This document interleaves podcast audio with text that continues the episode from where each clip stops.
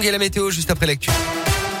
Et à la une aujourd'hui, l'élection présidentielle, le premier tour, c'est dans deux jours maintenant. Comme chaque semaine, Radio Scoop vous emmène à la rencontre des électeurs, mais aussi des militants pour chacun des candidats en lice. Ils sont 12 au total.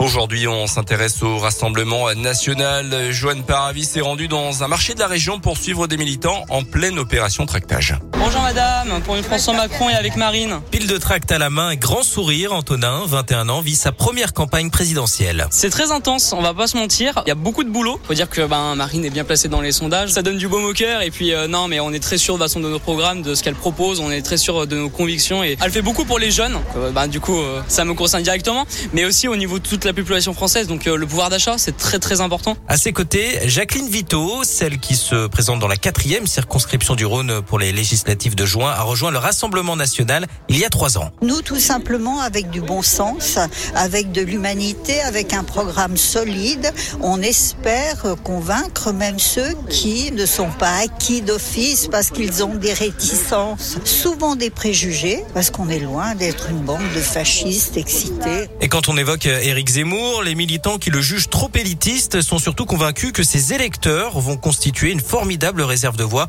pour Marine Le Pen si cette dernière atteint le second tour. Et dans le dernier sondage, Marine Le Pen est donnée deuxième à près de 20% d'intention de vote. Les suites de l'intervention des forces de l'ordre dans un campement de gens du voyage à Clermont hier. 15 personnes interpellées, une cinquantaine d'armes et 23 kilos d'herbes de cannabis ont été saisies.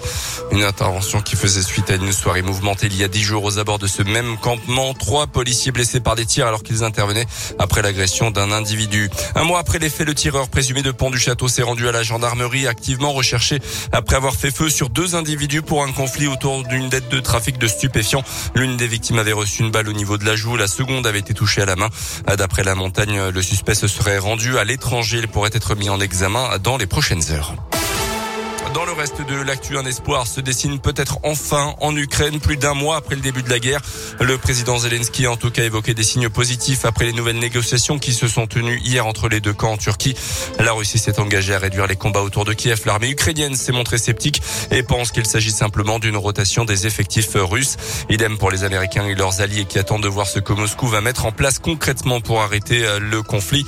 En France, plus de 5000 petits Ukrainiens sont actuellement scolarisés depuis le début du conflit le ministre de l'Éducation a dit s'attendre à ce que les arrivées continuent de se multiplier dans les prochains jours et les prochaines semaines. On termine avec euh, le foot et après Cédric Coutonji, victime d'une fracture du bras et euh, pour qui la saison est déjà terminée. L'infirmerie clermontoise ne chôme pas en ce moment. Revenu blessé de sa sélection du Kosovo, El Bassan Rachani euh, souffrirait d'un claquage aux ischio-jambiers. Une blessure qui nécessite encore quelques examens mais qui devrait l'éloigner pendant des terrains pendant quelques semaines. Pierre Yvamel également touché aux ischio. Ils sont tous les deux incertains pour disputer le match contre Nantes en championnat ce week-end. Eh oui, match contre Nantes ce week-end. On a des places à vous offrir dans le meilleur des tubes et avec Bastien entre 16h et 18h dans My Scoop sur Radio Scoop, Radio Scoop, radio partenaire du Clermont Foot.